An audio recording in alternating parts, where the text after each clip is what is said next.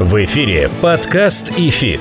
Первый образовательный подкаст о том, как в мире финансов научиться теории и применять ее на практике. У микрофона кандидат экономических наук, доцент ВАФТ Иран Хикс, преподаватель ИФИТ Олег Абелев, преподаватель ИФИТ, участник фондового рынка России с 1995 года Алан Зарасов и основатель ИФИТ, участник финансового рынка в России с 1992 года Алексей Примак. Всем здравствуйте, всем добрый день. Меня зовут Олег Кабелев. Как всегда, у микрофона ваш покорный слуга на волнах подкаста «Эфит». Мы говорим о самых интересных, актуальных, непонятных вещах на финансовых рынках и стараемся делать их более понятными. Самое важное, о чем хочется сказать, можно нам всегда сказать. Наш сайт www.idefisinstitute.ru, наша электронная почта 1 собакафит.ру и плюс есть наш телеграм-канал. Пожалуйста, дорогие друзья, слушатели, не будьте безучастными, пишите нам. Мы обязательно ответим на все ваши вопросы или дадим комментарий, соответственно, на ваши. Комментарии сегодня со мной в студии преподаватель ФИТ, мой коллега, человек, который имеет почти 30-летний стаж работы на финансовых рынках, Алан Зарасов. Алан, привет. Привет, Олег.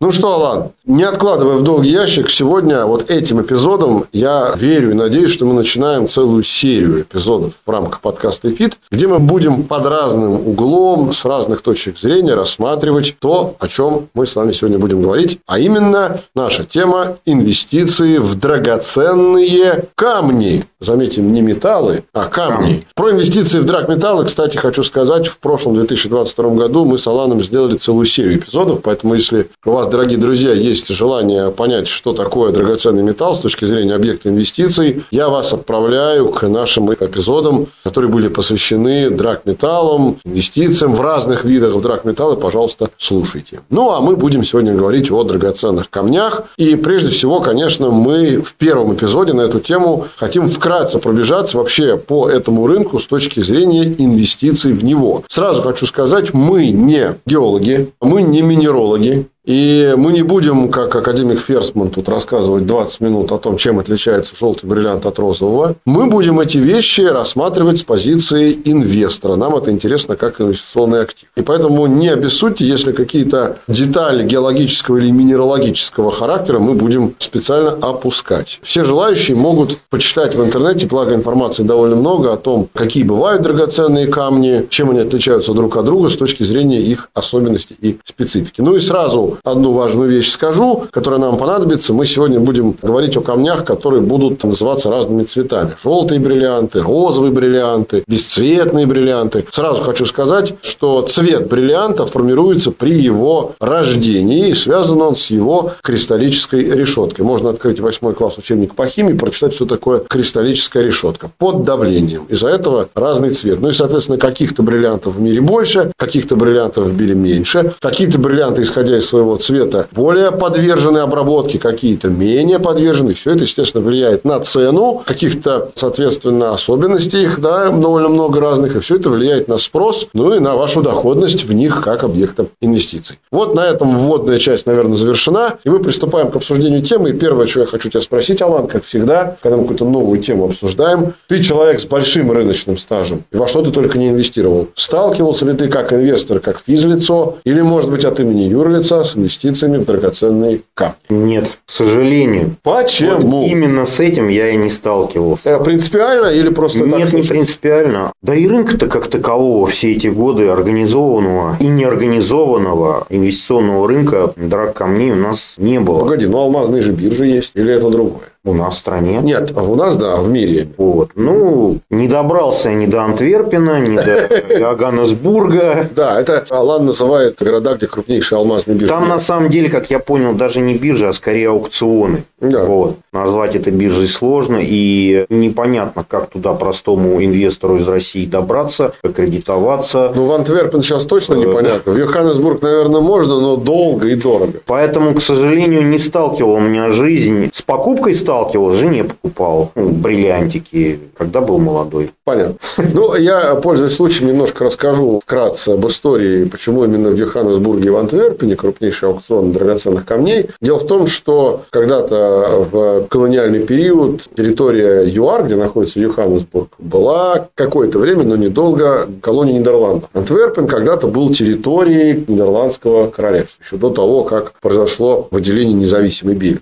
Ну и, соответственно, из колонии в метрополию везлись драгоценные камни. А это в тот период, естественно, все везлось в Антверпен, потому что это один из крупнейших. Да, там вообще первые биржи в мире это но Антверпен. Это первая биржа была в Амстердаме, в Голландии, но Антверпен почему-то взял на себя роль именно вот такой столицы алмазных аукционов. Ну, а почему Йоханнесбург? Просто потому, что ЮАР и вообще юг африканского континента – это крупнейшие в мире месторождения алмазов и драгоценных камней. А если кто-то хочет посмотреть историю этого процесса, есть прекрасный художественный фильм с Леонардо Ди Каприо, называется «Кровавый алмаз», который выходил лет, наверное, 15 назад. Там очень хорошо показано, как колонизировались эти территории и как в процессе колонизации метрополии получали доходы от экспорта алмазов. Все крупнейшие алмазы мира, те, которые сейчас находятся в музеях, начиная от Кулинана, первой звезды Африки, крупнейшего алмаза в мире, были добыты там, на юге Африки, в частности в ЮАР. И именно поэтому, когда ЮАР получила независимость, понятно, что удобнее продавать где-то недалеко от того места, где добываешь. Поэтому Йоханнесбург, это экономический центр ЮАР, является одним из таких мест. Вот это такая вкратце историческая справочка, чтобы было понятно, откуда вдруг эти два города. Ну, а теперь мы возвращаемся, Алан, к этому вопросу. Я тебя хочу спросить. Окей, значит, жене бриллианты – это прекрасно. Теперь давай мы по поводу перспектив этого рынка, как для себя ты его видишь. Давай так. Я знаю, что ты готовился, изучал эту тему. Возможно ли нам с тобой, мне, тебе, вот нашему оператору Дмитрию, который нас сейчас снимает, каждому из наших слушателей, как-то, как физическому лицу, инвестировать, подчеркиваю, инвестировать драгоценные камни? уже как-то можно. Не могу сказать, что это прозрачно, оптимально и удобно, но как-то уже можно, потому что покупку в ювелирном магазине кольца с бриллиантом нельзя назвать инвестицией, потому что рынок на такие вещи, он практически отсутствует. Ну, а подожди, я тебе сразу можно возражу? Ломбард. Ну, какой-то вот рынок, я, когда... Я купил и пошел, ну, продал. Тебя... Ломбарды же покупают камни. Покупают, но ты же понимаешь, какие там дисконты. Это другой разговор. Вот, то есть, назвать это более-менее хоть какой-то рыночной ценой ну, язык не поворачивается. Подкаст и фит.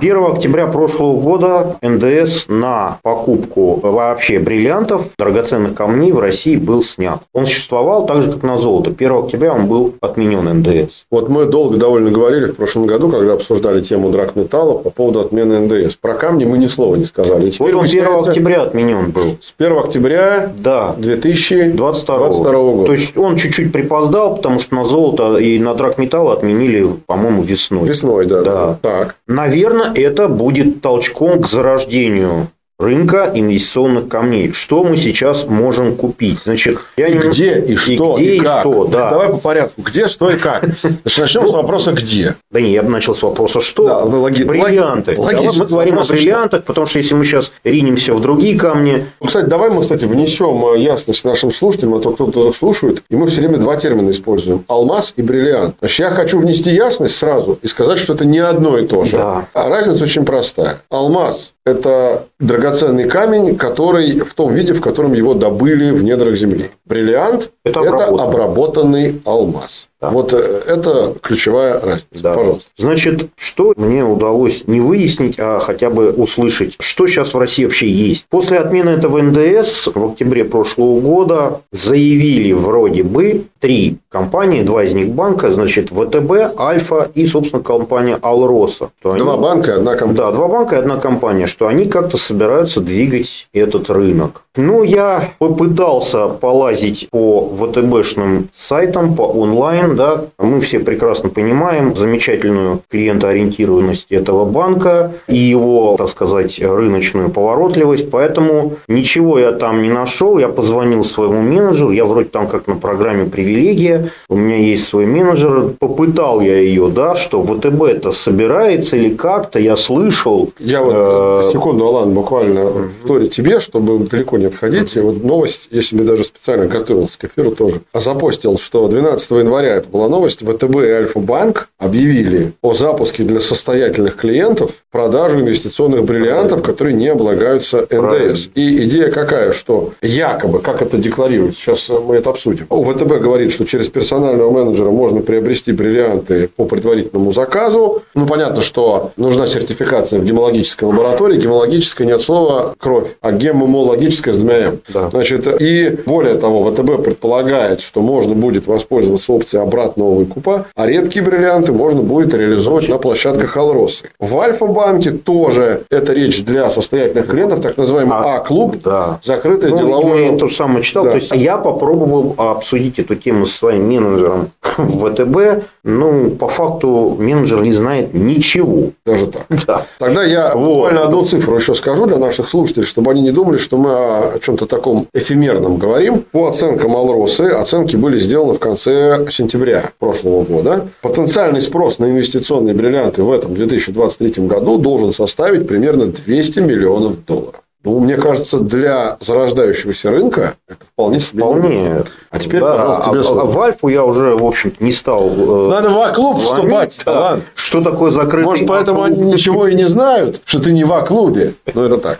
Ага. Вот. Алроса. Значит, у Алроса хоть какая-то есть. И причем, ну, хоть что-то есть. У них, значит, есть свой сайт отдельно посвященный тематике инвестиционных бриллиантов. Значит, какие у них есть как они считают продукты. Это ты мы сейчас говорим про... Третий компания, Третий. которая... Один из крупнейших да, добытчиков алмазов в мире. По сути, я так посмотрел статистику, они как бы не первейшие сейчас. Вот в прошлом Наряду с Дебирс. Там буквально... Ну, два крупнейших да. производителя. Это вообще есть... рынок олигополии. Это рынок нескольких игроков. А по-моему, кроме Алроса и Дебирса есть и другие участники, их не так много. Но Алрос и Дебирс это 80% да. мировой добычи. Да. То есть, Вернее, ну, бриллиантов обработки. То есть, в итоге что у них якобы, не знаю пока, насколько это все действует, декларируется два как бы продукта от них инвестиционных. Корзины алмазов, инвестиционного качества, бриллиантов, бриллиантов, опять все, вот тоже мне, инвестиционных бриллиантов. Я посмотрел, это такие наборы фиксированные от 19 до 22 штук, камней. Стоимость их на этом сайте Алроса, она начинается от 20 тысяч долларов. Стой, это вот 22 камня стоит 20 тысяч долларов? Там несколько корзин на сайте от 19 до 22 камней. Надо еще размер в каратах. Вот, да, значит, все это указано. Мы можем дать этот сайт, то есть alrosadiamond.com, русскоязычный русскоязычный сайт, это есть. Но ты спросил, а можем ли мы, вот Дима, я и ты покупать, ну тут каждый для себя решает, минимальный вход в этот рынок от 20 тысяч долларов. Причем рынка, я бы сказал, как такового все-таки нет. Да, второй продукт от них инвестиционный, он называется редкие бриллианты, там единичные, уже не корзины, единичные камни, начинаются от 50 тысяч долларов. Угу. А вот. в чем разница между редкостью и нередкостью? Видимо, сложно для меня пока понять. Я так понимаю, что история следующая. А вот эта независимая гемологическая лаборатория, она все камни, что в корзине, что по отдельности, проверяет и выдает свой сертификат. Есть алмазы, о которых мы говорили в самом начале, разного цвета. Да, розовый, желтый и так далее. Вот в зависимости от цвета алмаза, в зависимости от объема алмаза, насколько мы знаем, алмаз самый твердый минерал на Земле, ничего тверже нет. Дробить его никак не получится и ничем. То есть, вот как в природе он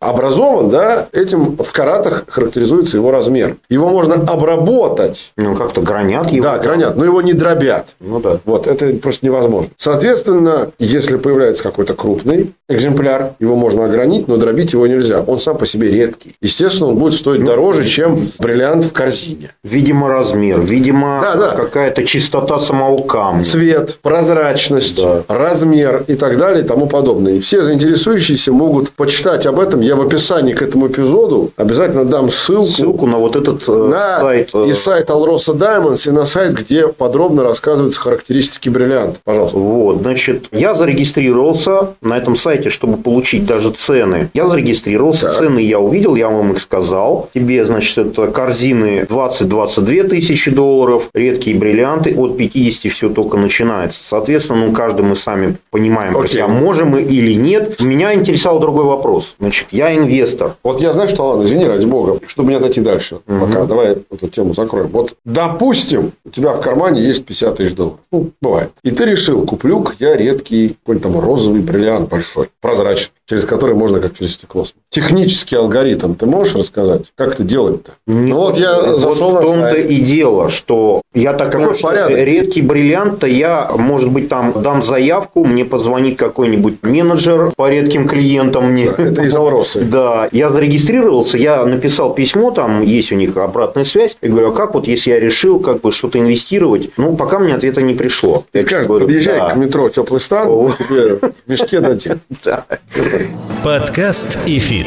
Я на эту тему как раз хотел тебе рассказать, значит, что у них есть, что они декларируют. Во-первых, они декларируют, что на эти штуки периодически должны проводиться аукционы. Вот на этом сайте. Я зашел в раздел аукционов, написано аукционов нет. А архив? Треков никаких, никаких сделок, истории биржевой или не биржевой, или аукционной тоже нет. А следить какое-то ценообразование у меня не получилось. Второй путь, который они предлагают как бы для какого-то ценообразования, это вот они говорят, ну, обратный выкуп мы можем вам предлагать, допустим, по корзинам. А можешь объяснить, что это такое? Ты купил бумагу и отнес ее в репоц. Не-не-не, я не про бумагу, я про бриллиант. А, про... а, ты у них купил, и тут же они у тебя готовы обратно выкупить. А, это как вариант инвестиций. Да. В чем разница цены? Я должен купить, получается, с дисконтом не... по сравнению с ценой выкупа. Не-не-не, смотри. Моя задача была понять, как ты мне сейчас вот сказал, я пришел, купил у них что-то, если мне надо это продать, куда я побегу, кроме как этот несчастный ломбард, который меня не устраивает. В, банк к нему нельзя побежать? Нет. А, значит, вариант какой? Продать на аукционе у них же. С аукционом непонятно. Аукционов нет, истории нет. Когда будет следующий аукцион, объявлений нет. А можно продать на аукционе, но не у них же, а в каком-то аукционном доме. А более, более того, более того, я вот сейчас не помню, как с аукционом, так. но собрать обратным выкупом они выкупают только бриллианты у своих. То есть, если ты где-то на другой стороне купил бриллиант или корзину, может быть, кто-то еще этим занимается, Возможно. ты к ним не принесешь, они тебе не дадут цену обратного выкупа. Алроса. Только свои клиенты, которые у них купили. Угу. Я так думаю, что и по редким бриллиантам Нет, так это, это, это как раз объяснимо. Но меня интересует вот. обратная история. Если я, допустим, купил у Алросы. И на сторону где А хочу какому-то аукционному дому продать. Но, не Алросы. Насколько я у знаю. У меня есть сертификат гемологической вот. лаборатории. Там, кстати, они все с сертификатами продаются. Все в порядке. Ну, по крайней мере, декларируется так угу. на сайте. Но, насколько я знаю, куда его нести. Ну, ну наверное, да. на закрытый альфа-клуб.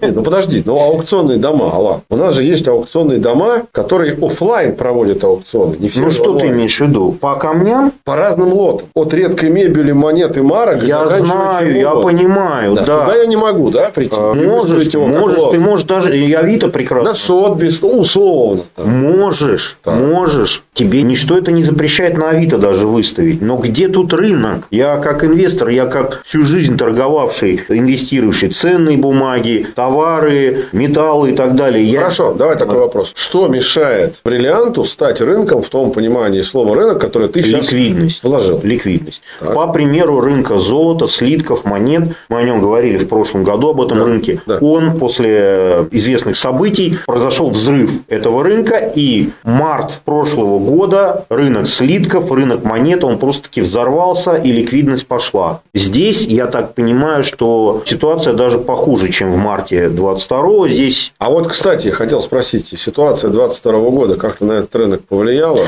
Как Роса заявляет, что после отмены НДС оборот по реализации инвест-бриллиантов вырос в 4 раза по сравнению с 2021 годом. То есть, годовой оборот из-за того, что отменен налог был, вырос в 4 раза. Я могу этому верить, это, наверное, так. Но, понимаешь, вырос в 4 раза, мы же понимаем, что такое от нулевого вырасти в 4 раза не так сложно. Окей. Мы не знаем, какой у них был. Да, эффект низкой базы это называется. Да. Хорошо, давай вернемся еще раз к алгоритму. Значит, я нашел у себя в кармане 50 тысяч долларов на редкий бриллиант или 20 тысяч долларов на корзину. Угу. Звоню на эту площадку договариваюсь о сделке. Ну, мы можем даже посмотреть. Либо я туда приезжаю, либо мне это привозят вместе с сертификатом из гемологической лаборатории. Окей, значит, я это приобретаю, у меня хранятся эти камни. Есть вариант, что я могу у них же продать. Есть вариант, что я могу отнести в какой-то другой аукционный дом, либо вообще просто продать кому-то. К ювелиру. Ну, окей, кому-то сделку просто осуществить. Это я понял. Это скорее сейчас мы говорим о внебиржевом рынке, потому что как такового биржевого нет. Для биржевого нет, я тебе говорю. Тогда возникает вопрос. Два. Первый вопрос. Частный вопрос, небольшой и конкретный. Какой мне смысл им же продавать этот бриллиант, если я у них его и купил? Там что, разница в ценах? То есть, цена выкупа выше цены покупки? Да нет, конечно. Господь с тобой. И они никогда не выкупят дороже, чем тебе тут же продали. Речь идет о том, что вообще какую-то а, вообще да. Окей. И второй вопрос. Давай теперь мы немножко выйдем за Россию, за пределы да. России, поговорим о мире. Вот мы говорили про Йоханнесбург и Антверп. Ну, давай представим гипотетически, что мы сейчас там, не граждане России, условно, да, и у нас с Антверпеном, ну, с Йоханнесбургом у нас и так дружественные отношения. Окей, там, я еду в Бельгию и хочу там продать тот алмаз, который я купил. Это, если называется биржа, то есть, получается, там есть унифицированный стандартизированный рынок вот этих алмазных бирж, мировой рынок алмазов. Либо это рынок только для юрлиц. Я как нет, физлицо могу нет, там Сколько я знаю, физлицы там могут тоже продавать, да. но все, я думаю, так же, как примерно по золотым монетам. Угу. Есть дилеры, грубо говоря, не банковские. Есть банки, есть котировки. Стандарт должен быть, понимаешь? Вот чем отличается слиток от того же алмаза? Его легче стандартизировать. Так это тоже стандартизировано. Как есть. ты его стандартизируешь, например, редкие бриллианты? Ну, Нет, как? стоп. Есть параметры по которым можно стандартизировать камни. Вот. Прозрачность, размер, цвет и так далее. Но тяжелее, согласись, ну, чем металл. Тяжелее, но тяжелее. ничего нет невозможно. Если ты приедешь в Антверпен, скорее всего, никакой такой биржи, где сидят брокеры и торгуют бриллиантами, скорее нет. Но есть очень много дилеров. Ты можешь предъявить им свой камень, и тебе дадут нормальную цену. Вот и все. Вот в чем разница. Их там много, а значит, есть рынок, и значит, есть ликвидность и конкуренция за цену, понимаешь, за, за твой камень. Окей, вот. хорошо. Давай представим ситуацию, что у нас появилась алмазная биржа для физиков России. Ну, вот гипотетически появилась. На базе Алрос или, или на базе еще кого-то, где есть унифицированные камни, как э, биржевой товар. Более того, это даже может стать базовым активом для производных инструментов. Ну, это как бы это забегая вперед. Более того, это может стать базой для формирования биржевых фондов. Например, фонд бриллиантовый, с точки зрения юридически его создания, мне кажется, вполне реален. Я не вижу каких-то юридических... Юридически нет проблем. Да. То есть, кто-то, наверное, из управляющих компаний, может, даже в этом году создаст такой фонд. Пока таких фондов в России нет, но чем черт не шутит. Представим, что такая возможность есть. Рано или поздно она все равно появится. Давай с позиции инвестора. Нас же слушатели слушают инвесторы, да, прежде всего потенциальные, которые думают, что выбрать о плюсах и о минусах бриллиантов как формы инвестиций. За скобки выносим историю с ликвидностью биржевой. То есть, при условии, что вот есть биржа, вот как с ценными бумагами или золото. Представим, что есть продавцы и покупать. Плюсы и минусы. Плюсы, да тут, в общем-то, похоже на драгметаллы. Ну, отличия же есть какие Опять-таки, в меньшей стандартизации и в монополизации рынка. То есть, скажем так, если Алроса и Дебирс монополисты, да? Ну, 80%. Да, то есть, я так думаю, что им не очень выгодно, чтобы полноценная биржевая торговля торговля развивалась по всему миру. Не очень ну, слушай, золотодобывающих компаний тоже по пальцам двух. Ну, не две, но не, не две, две не компании. Не две, конечно, их десятки. Несколько десятков. Да, понимаешь, в чем дело. То есть... Мы что-то как-то с минусов начали. Ну, ладно. Я-то хотел плюсы. Ну, подожди, давай с минусов, значит, раз начали. Это проблема со стандартизацией, сложные критерии и монополизация рынка добычи да, и производства. Да, это препятствие в развитии биржевой торговли. Okay. А именно сам как актив, у него есть, естественно, плюс. И они очень похожи в этом плане на драгметаллы. То есть, это квази-валютная инвестиция. То есть, ты имеешь возможность вкладываться в резервную валюту, то бишь, это по факту доллар все равно остается да, в мире. Ну, не только. Ну, не только. как бы, на мой Я взгляд... вполне допускаю, что в скором времени золото и бриллианты могут вполне торговаться не только за... Ну, по факту пока так. Но ты вкладываешься не в бумажки эти долларов. Это плюс. Значит, по факту, да. я посмотрел статистику за 5 лет последние. Наверное, это надо брать самые вот эти стандартные камни бесцветные, я так понимаю, опять же. 32% в долларах рост за 5 лет в среднем по бриллиантам угу. Золото дало 39, около 39%. Угу. То есть, чуть-чуть золото оно уступило, угу. но оно успешно отбивает инфляцию, даже долларовую, не говоря о рублевой. А скажи, пожалуйста, что с волатильностью? Вот представим, что это биржевая история. Если сравнивать волатильность драг металлов и драг камней, они как-то отличаются? Либо это там ниже волатильность, выше волатильность? воплотились. Пока нет организованных торгов, никакой волатильности нет. Строго говоря, в нашем понимании с тобой классическом, если мы купили алмаз бриллиант, опять же, за цену 50 тысяч долларов, угу. да, если никто нам за него цену никакую не дает, строго говоря, вот как бы это ни было странно, он ничего не стоит, поскольку никто не готов назвать цену. Ну, Алроса готов. Вот. Ты же мне называл. Они не дают ни результата сделок. По сути дела, они предлагают корзины. Это более-менее хоть какая-то стандартизация. Но почему есть цена продажи и нет тут же цены выкупа? Пусть на 20%, угу. на 30% даже. Я догадываюсь, почему. Потому вот. что это это услуга по запросу, скорее всего, она не пользуется Вот это и препятствует. Ты же говоришь, что мешает? Вот это да. и мешает. Да. А, а именно так. И мы уже потихонечку движемся к финалу. Да, я последний хотел тебя спросить по этому поводу. Подкаст и фит.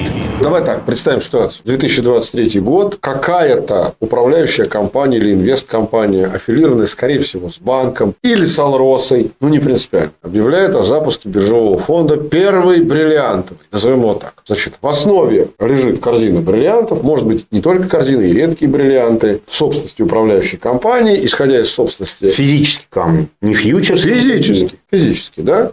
Соответственно, в основе стоимости чистых активов лежит рыночная стоимость этих камней, отчет об оценке, отчет о лаборатории, все есть. И вот, соответственно, там дробится эта сумма чистых активов на паи, и на биржу выводится этот пай. Представим эту ситуацию. Ну, вполне реально, вполне возможно. Давай так. Ты как инвестор для себя, а для клиента, если, допустим, от имени кого-то торгуешь или для кого-то, б. Интересно тебе будет эта история да. или нет? Сначала на себе попробуй. А расскажи, почему. Во-первых, это что-то новое. Всегда интересно. Что-то новое. Слушай, я тебе могу маржируемый опцион предложить какой-нибудь. Бинарный. Плечом. Бинарный. Это что-то новое. Ну, я всегда тяготел, ты знаешь, э, сберегающим активам. То есть, мы, э, грубо говоря, вот я трейдер, но все то, что ты зарабатываешь периодически, ну, это альфа и омега инвестиций, ты должен откладывать из своих заработков что-то в такой долгосрочный сберегающий актив. Угу. Я всегда к этому тяготел, всегда использовал для этого золото-серебро. Ну, может, мы об этом говорили. Недвижимость будем говорить, она немножко там ну, сложнее, можно. но можно. Да. Вот. Тут такого же класса актив,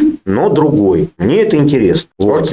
А если не для себя, а, скажем... Для клиентов не могу предлагать, пока сам не попробую, пока не изучу, как все это будет торговаться, как оценивается базовый актив. Кучу документов надо поизучать и так далее, и так далее. А сам по себе ETF, сам ну, инструмент такой не очень Давай простой. так, ETF у нас сейчас в России больше нет. Ну, ты же имел в виду ETF, скорее всего. Да, но только я именно говорю BPIF, это да, российская да, юрисдикция. Извини, да. Биржевой, да, BPIF. Понятно. Ну и в финале не могу не спросить, мы весь выпуск лейтмотивом красной нитью говорили про сравнение с драгметаллами. Все-таки я хочу от тебя добиться какого-то ответа короткого. Если при прочих равных, да, ну понятно, что можно ответить и то, и то. Если сравнивать инвестиции в драгметаллы и в драгкамни, ну при условии, что, допустим, будет ликвидность в драгкамнях, угу. появятся эти паевые фонды, появится возможность, допустим, покупать э, производные на алмазы или физические алмазы. Все-таки ты к чему будешь склоняться больше? Доля чего у тебя будет в портфеле твоем больше? Драгметаллов или драгкамней? Ну, конечно же, драгметаллов металлов. Вот По классический такой портфель, вот я много раз читал, что классический такой долгосрочный инвест-портфель, как предполагает там долю там, золота и серебра там 10-15%. Но в этом случае доля драгметаллов, я думаю, должна быть еще меньше мне так кажется. Потому что все-таки рынок, как мы не крути, он даже... Камней. Да, драк камней. Как ни крути, он даже в мире не столь развит. Мы вот говорили, что есть какие-то аукционы Антверпен, Йоханнесбург. Ну, я хочу, завершая, сказать две вещи. Первое. Рынок драк камней в плане биржевого рынка только-только начинает зарождаться. Именно биржевого рынка для физических лиц, как для инвесторов. Не для компаний, которые там закупают алмазы большими партиями и там для промышленных целей. Это давно уже существует, эти алмазные биржи работают. И Алроса экспортирует явно не физлицам да, свою продукцию. Но вот именно рынок бриллиантов как инвестиции, доступный для физического лица, унифицированный, ликвидный и так далее, и так далее, этот рынок только зарождается. Можно там относиться к этому там, как к поверью или там со смехом, со скепсисом. У меня есть твердое убеждение, что в этом году какие-то шаги в этом направлении по отношению к розничному инвестору будут сделаны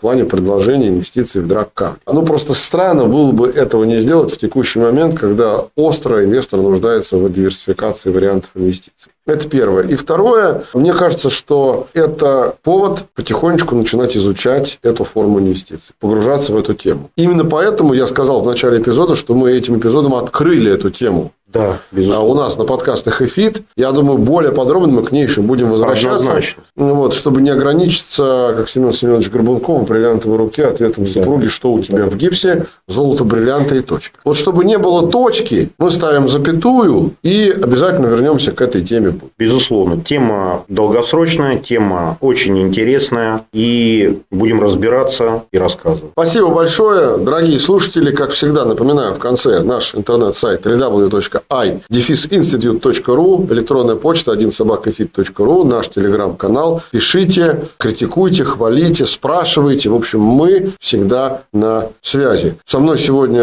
этот эпизод, посвященный крайне интересной, самое главное, в будущем актуальной теме инвестиций в драгоценные камни, в целом и в бриллианты в частности, вел преподаватель ФИТ и мой коллега по институту Алан Тарасов. Алан, спасибо тебе большое. Спасибо за интересную тему. Меня зовут Олег Кабелев. Как всегда, уважаемые слушатели, призываю вас слушать те эпизоды, которые уже были. Например, последний эпизод про бюджетное правило. Мы постарались с Аланом в предыдущем эпизоде его довольно детально разобрать, объяснить, что к чему и зачем и почему. Так что, простыми словами, заметьте. Поэтому не постесняйтесь потратить полчаса своего драгоценного времени, чтобы понять, что такое новое бюджетное правило. Ну, а к теме драк камней мы обязательно еще вернемся в будущем на волнах подкаста «Эфит». До встречи. Всем пока. Счастливо. Напоминаем, что подкаст и фит можно слушать на Apple подкастах, Google подкастах, CastBox, Spotify, VK, Сберзвуки и Яндекс.Музыке.